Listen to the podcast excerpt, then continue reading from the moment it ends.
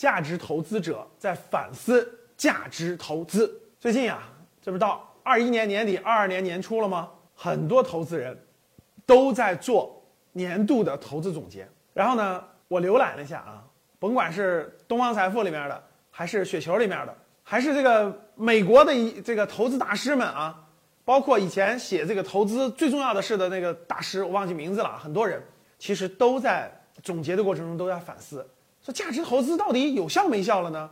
啊，是不是有什么变化了呢？对吧？遵循这个到底对不对呢？未来是不是要做调整呢？其实这是一个很普遍的现象。为什么呢？我们看第一个，那过去很多严格遵照啊，咱们这个巴菲特的价值投资理念啊，比如说安全边际啦、护城河啦，对吧？估值不能买太贵的呀，对吧？这些指标的这个投资人，特别是在雪球里的一些大 V 们啊，那可以说二零二一年啊，基本都受到了很大的冲击。发私募的基本上业绩回撤都非常大。那没有发私募的，自己做的，其实也出现了很多这个大幅的回撤啊，甚至有的出现了严重的亏损，所以很多就开始怀疑了，确实怀疑了，是不是我们过去做的这个体系发生了变化呢？对吧？是不是不适应了呢？这个不单单我们国内的一些投资人，啊，国外的一些，包括一些大基金的投资经理，其实都在反思。其实呢，大家看，确实二零二一年比较特殊。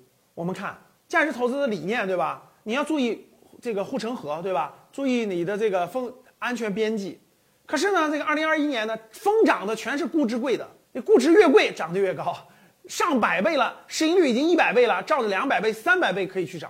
可是呢，比如说大家知道，像一些家电的龙头啊，对吧？像一些保险的龙头啊，像一些传统行业的龙头呢，市盈率都低的十倍了，没想到还有地板价跌的五倍了。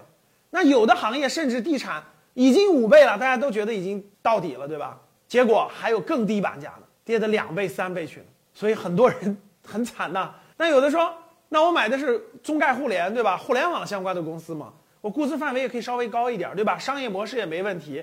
哎，我这个也符合这个价值投资的逻辑。结果在低估的情况下还要往低，又百分之三十，哎，所以对市场上的这个投资人冲击也非常大。所以很多这次总结的时候就在反思，那是不是价值投资这个过时了呢？我看美国的一本一个人啊就反思。写那个投资最重要的事的那位投资大师就反思说，过去那个巴菲特总结出来理论呢，包括护城河啊等等，都是工业化时代的。就工业化时代，这个商业模式一旦成型以后，可以维持很多年。护城河一旦形成以后，对吧？可以维持很多年。那估值呢，相对哎低估在那个范围。现在呢，科技日新月异，很多公司已经不是工业化时代的了，都是人工智能了，对不对？都是高科技方面的了。它可能这个护城河的时间可能很短了，可能。这几年赚钱，未来几年就发生变化了。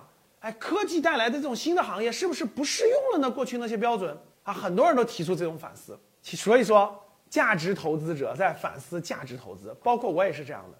哎，为什么会出现这种情况呢？其实呢，我觉得静下心来仔细思考，甭管你是个上市公司，还是个房子，还是开一家小饭店，它本质其实是没有变化的，就是赚钱机器。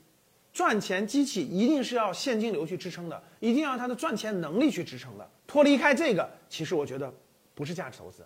价值投资的框架，其实我觉得没有错啊。但是在今天这个日日新月异、高速发展的这种时代，确实有些行业、有些领域，可能标准的范围啊，有可能要有所调整。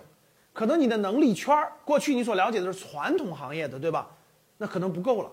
你可能要延展你的能力圈，对于一些高成长性的行业，对于一些研发投入非常高，对吧？前面可能不赚钱，但是它过了临界点就会有暴利的这种公司，可能宽容度，它估值的宽容度，对吧？可能会不一样，跟过去的不一样。但是基本框架，其实价值投资这些安全边际、商业模式、护城河、估值的合理，其实都是有价值的，也没有过时，只是在具体的一些行业上。具体的能力圈上要与时俱进，你跟我的观点一样吗？